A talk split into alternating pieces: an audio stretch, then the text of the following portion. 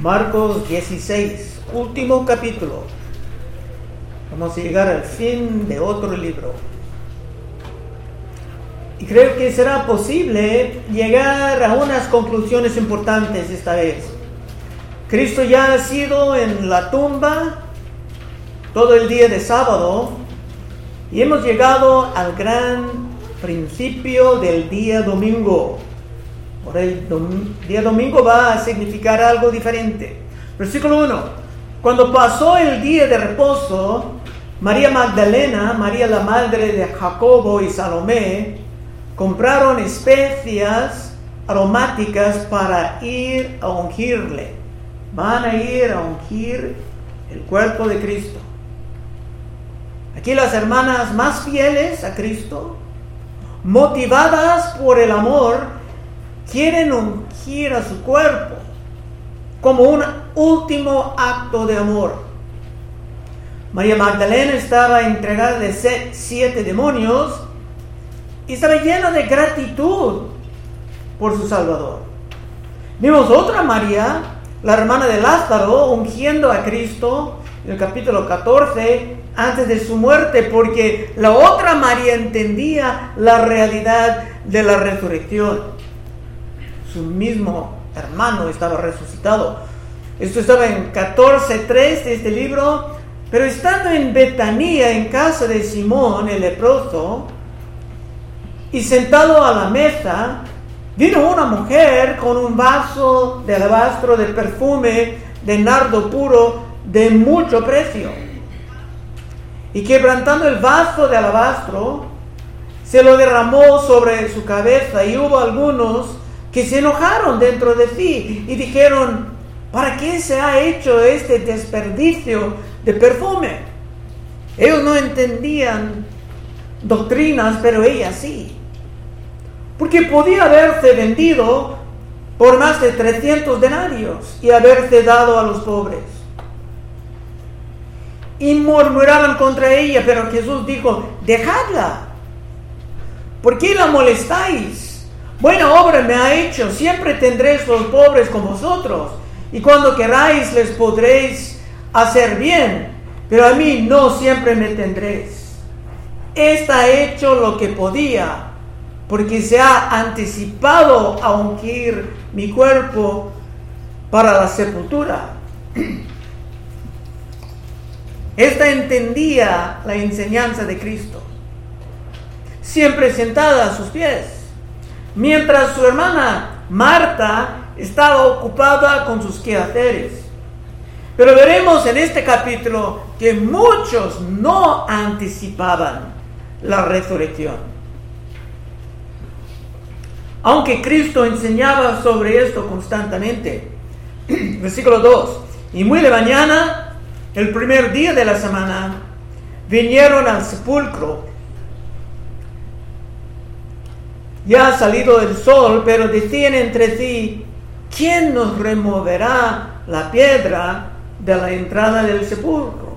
Las hermanas sabían de la gran piedra delante de la tumba, pero no sabían de otro obstáculo de los soldados romanos, guardando la entrada y un sello que se pusieron, diciendo que nadie pudiera romper el sello sin enojar el gobierno de Roma. Pero motivadas por el amor, se fueron de todas maneras, no buscando pretextos para abandonar su devoción. Cuatro.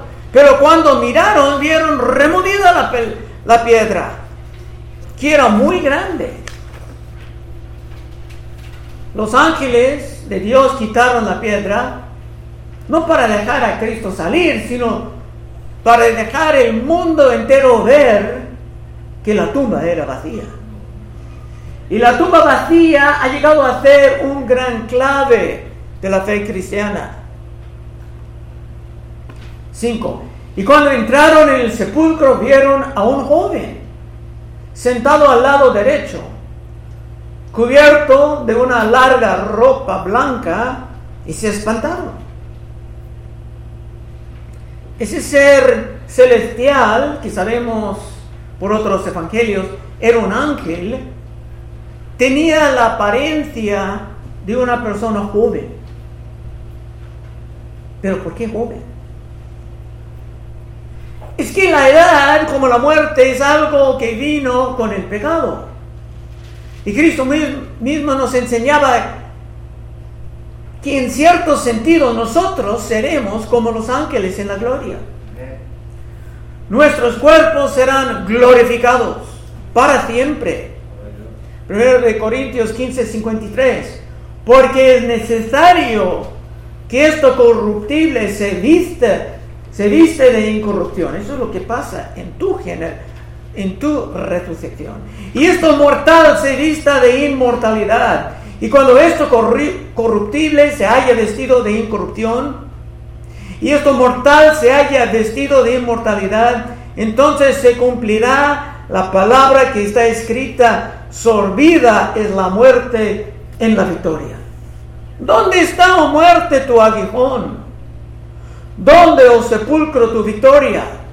Ya que el aguijón de la muerte es el pecado y el poder del pecado la ley, más gracias sean dados a Dios que nos da la victoria por medio de nuestro Señor Jesucristo. En fin, en la gloria, tu cuerpo siempre será sin corrupción. Y ni tendrá la apariencia de una persona de la edad avanzada, sino que pasa, pasará tú siempre con la apariencia de un joven. 6. Mas él les dijo, no os asustéis, buscáis a Jesús Nazareno, el que fue crucificado, ha resucitado, no está aquí. Mirad el lugar en donde le pusieron. La tumba vacía estaba presentada a todos para la gloria del Dios Padre. 7. Pero y decir a sus discípulos y a Pedro, y a Pedro. Dice y a Pedro porque Pedro ya ni sabía si era discípulo, por su manera de negar a Cristo. Decid a sus discípulos y a Pedro que Él va delante de vosotros a Galilea, allí le veréis como os dijo. Cuando Cristo hace una promesa, te puedes estar seguro de que sus promesas serán confiables. Si Cristo dijo que iba a resucitar, se deberían de confiar en esto. Aún estas hermanas fieles que vinieron a la tumba no esperaban verla vacía, sino que esperaban servir ungiendo el difunto. Y ellas, ocho, ellas se fueron huyendo del sepulcro porque les había tomado temblor y espanto. Ni decían nada a nadie porque tenían miedo. Los ángeles del Señor son santos, seres sobrenaturales. Y cuando se aparecen a los seres humanos, que somos muchísimo menos santos, es normal que el ser humano se responde con temor. 9. Habiendo pues resucitado Jesús por la mañana, el primer día de la semana, apareció primeramente a María Magdalena, de quien había echado siete demonios.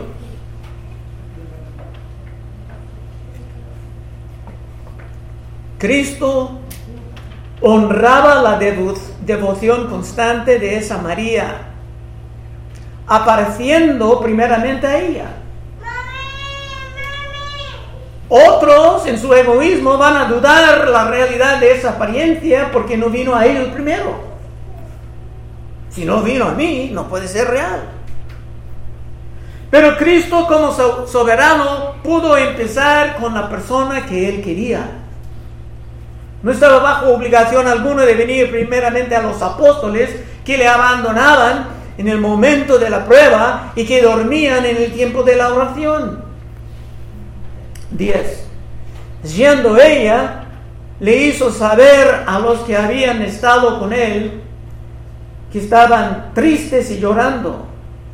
Ellos cuando oyeron que vivía y que había sido visto por ella, no lo creyeron.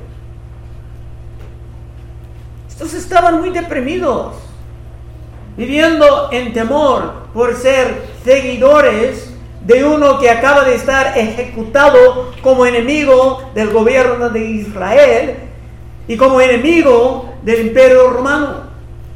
Mientras esta hermana estaba dispuesta a regocijarse, los hermanos, los apóstoles, estaban dispuestos a esconderse y a temblar. 12. Pero después apareció en otra forma a dos de ellos que iban de camino, yendo al campo. Ellos fueron y lo hicieron saber a los otros y ni aún a ellos creyeron. Bueno, este Evangelio de San Marcos, siendo muy corto, no tiene todos los detalles sobre estos dos hermanos, pero tenemos más detalles en el libro de Lucas. Entonces vamos a Lucas 24, 13, para aprender cómo se subía la fe de estos dos. Y he aquí, dos de ellos iban el mismo día a una aldea llamada Emaús que está a 60 estadios de Jerusalén. E iban hablando entre sí de todas las cosas que habían acontecido. Sucedió que mientras hablaban y discutían entre sí, Jesús mismo se acercó y caminaba con ellos. Mas los ojos de ellos estaban velados para que no le conociesen. Y les dijo, ¿Qué pláticas son estas que tenéis entre vosotros mientras camináis? ¿Y por qué estáis tristes? Respondiendo uno de ellos, que se llamaba Cleofas, le dijo, ¿eres tú el único forastero en Jerusalén que no ha sabido las cosas que en ella ha acontecido en estos días? Entonces él les dijo, ¿qué cosas? Y ellos le dijeron de Jesús Nazareno, que fue varón, profeta, poderoso en obra y en palabra delante de Dios y de todo el pueblo. Y como le entregaron los principales sacerdotes y nuestros gobernantes a sentencia de muerte y le crucificaron. Pero nosotros esperábamos, esperábamos en el pasado. Tenían una esperanza antes. Pero nosotros esperábamos que Él era el que había de redimir a Israel. Y ahora, además de todo esto, hoy es el tercer día que esto ha acontecido, aunque también nos han asombrado unas mujeres de entre nosotros, las que antes del día fueron al sepulcro. Y como no hallaron su cuerpo, vinieron diciendo que también habían visto visión de ángeles, quienes dijeron que Él vive. Y fueron algunos de, de los nuestros al sepulcro y hallaron así como las mujeres habían dicho. Pero a Él no le vieron. Entonces le dijo, Cristo hablando, oh insensatos y tardos de corazón para creer todo lo que los profetas han dicho. Cristo terminaba regañándoles. El mismo problema está con nosotros en el día de hoy. Muchos hermanos o no saben lo que la Biblia nos ha prometido, o si saben simplemente no creen que Dios guardará sus promesas. 14. Finalmente se apareció a los once mismos, estando ellos sentados a la mesa, y les reprochó su incredulidad y dureza de corazón, porque no habían creído a los que le habían visto resucitado. Como que estaban diciendo, si no viene a mí, no voy a creer. Y muchos hermanos de hoy también merecemos los mismos reproches por no creer en lo que Dios nos ha prometido. Por ejemplo, en Habacuc 2.14, porque la tierra será llena del conocimiento de la gloria de Jehová, como las, aguas cubren el mar. ¿Cómo cubren las aguas del mar? Unas gotitas aquí, unas gotitas allá. No, está totalmente cubierto. Muchos hermanos modernos piensen, imposible. U otro lugar que dice en Salmos 2.7, yo publicaré el decreto, Jehová me ha dicho, mi hijo eres tú, yo te engendré hoy.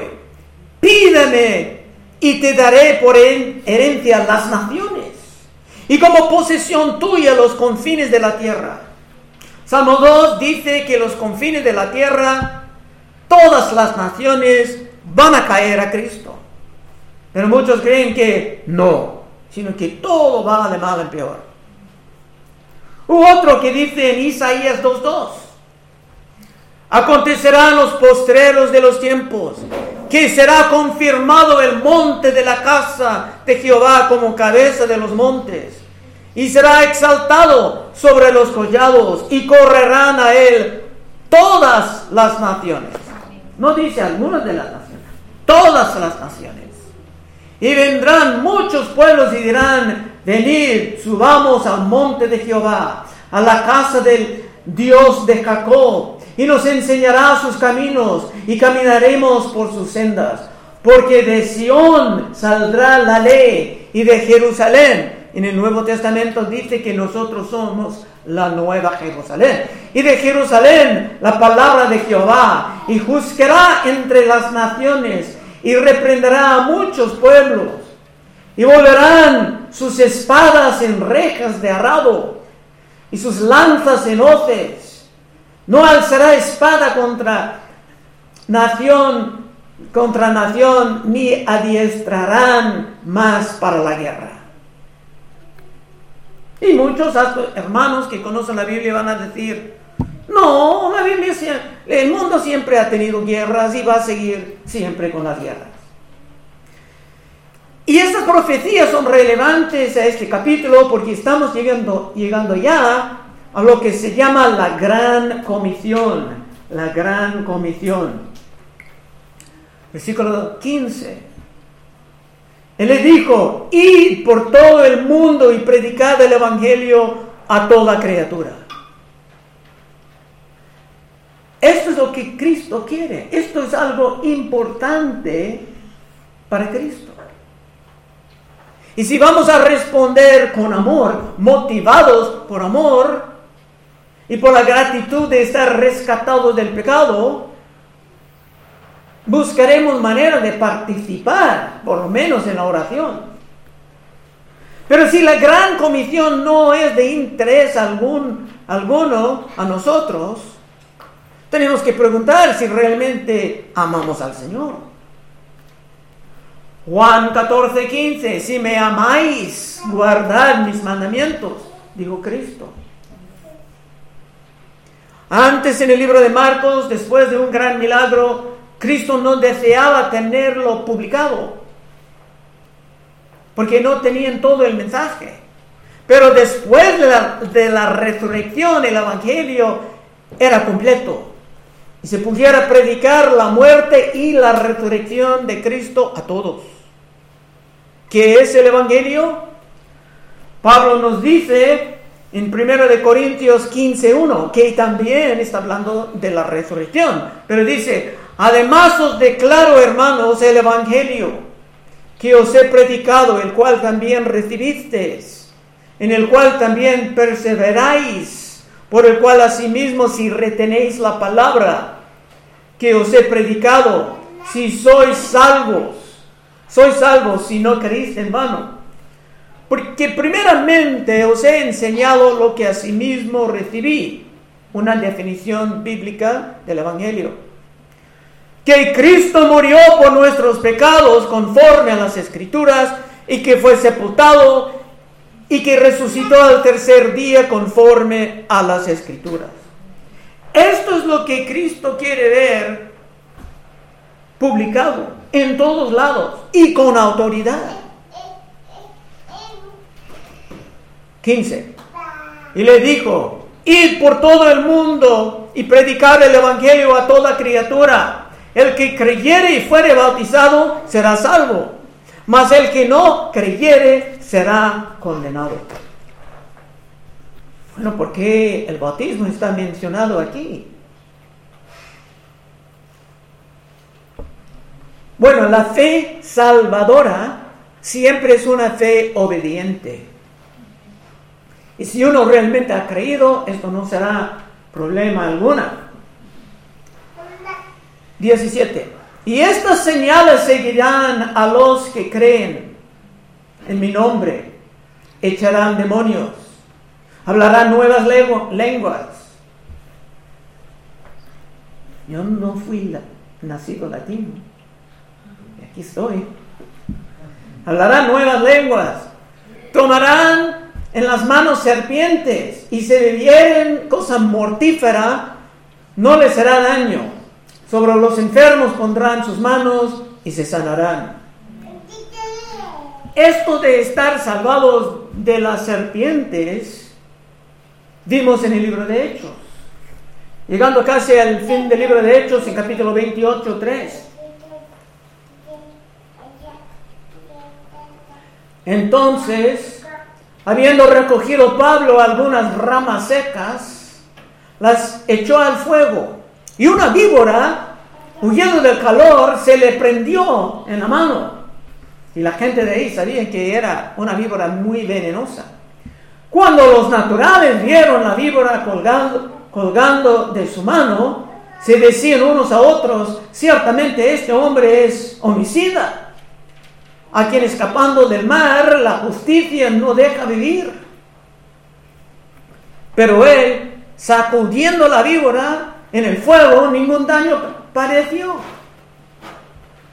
Ellos estaban esperando que él se hinchase o cayese muerto de repente. Mas habiendo esperado mucho y viendo que ningún mal le venía, cambiaron de parecer y dijeron que era un Dios. Pensaron otra vez que Pablo era un Dios porque vieron poderes sobrenaturales. Cuando estamos viajando como misioneros en el servicio del Señor, estas protecciones son normales. Y sobre esto de poner las manos sobre los enfermos, teníamos esto en el libro de Santiago.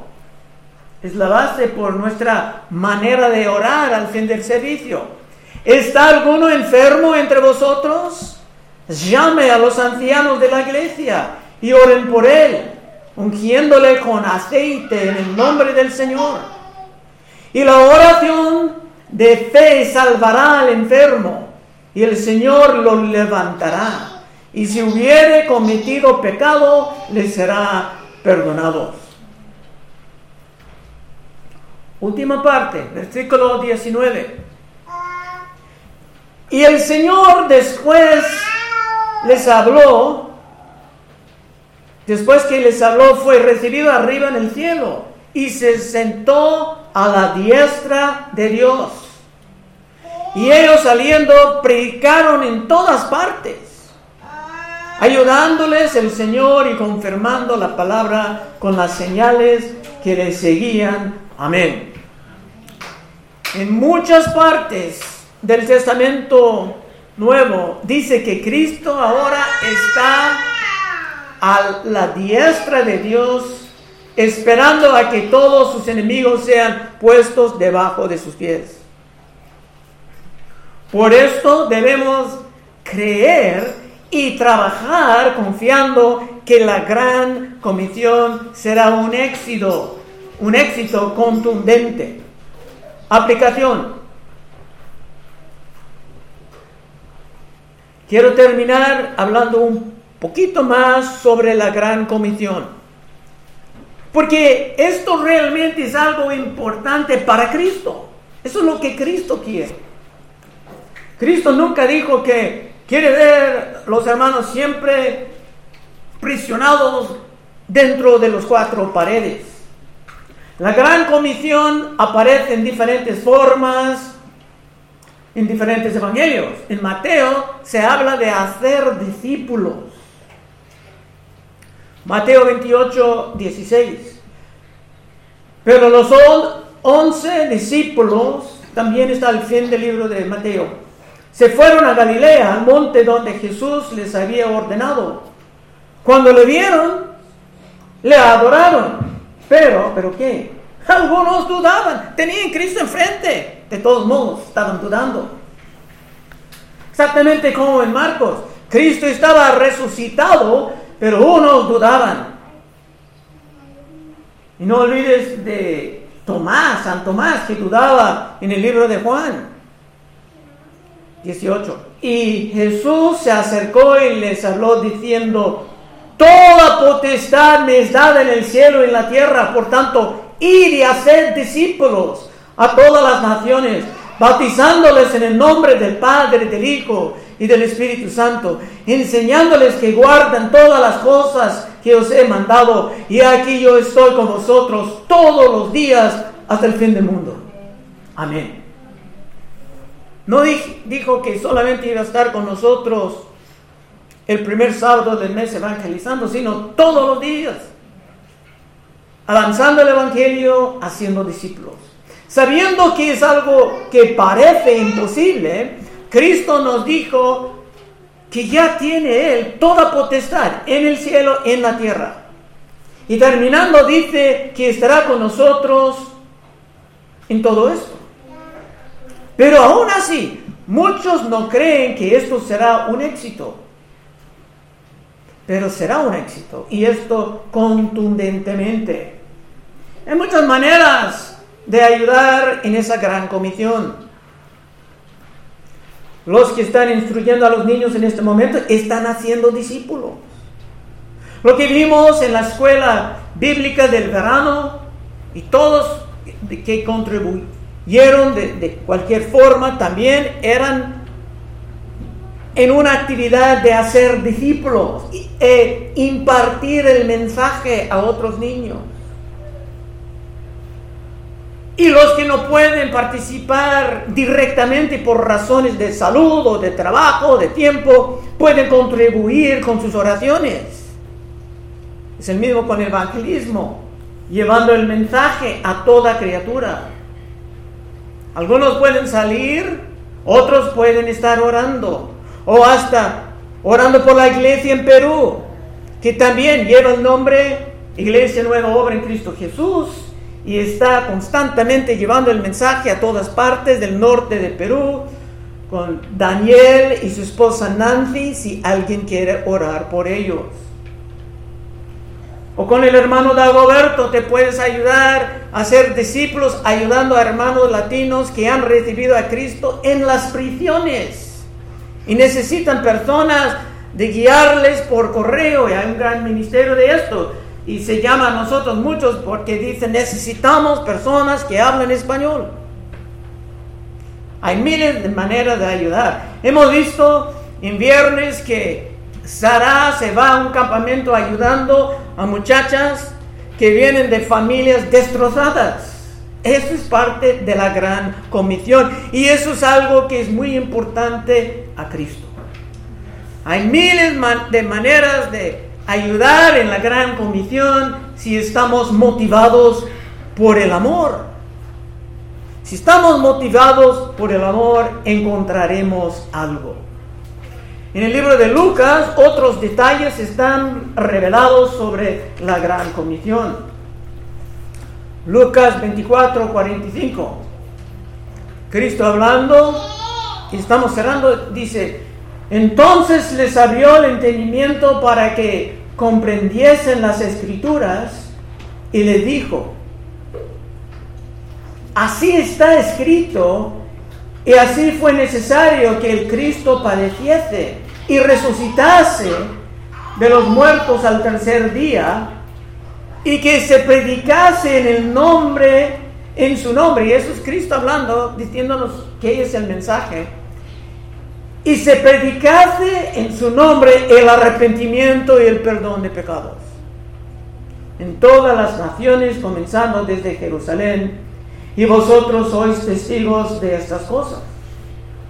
Aquí se pone el énfasis en el arrepentimiento. Llegando a Cristo uno tiene que romper con su vida pecaminosa de antes. Y el arrepentimiento es gran parte del mensaje. Porque es muy fácil omitir esto no queriendo ofender a los oyentes. Pero el arrepentimiento y el perdón de pecados son partes claves del mensaje. En fin, si tú quieres vivir motivado por el amor, como los primeros santos, encontrando tu manera de ayudar en la gran comisión, y como dije, hay mil, miles de maneras, pero sabiendo que esto es algo importante para el Señor si tú quieres encontrar tu lugar en esto, puedes pasar en algunos momentos y orar, oraremos contigo. Vamos a orar. Oh Padre, te damos gracias que nos ha guiado por todo ese libro, otro evangelio. Ayúdanos ahora, Señor, a regresar a segundo de Corintios. Sigue bendiciendo, Señor, estos mensajes. Ayúdanos a seguir con ánimo de entender tu palabra y no simplemente las tradiciones humanas. Pedimos en el nombre de Cristo. Amén.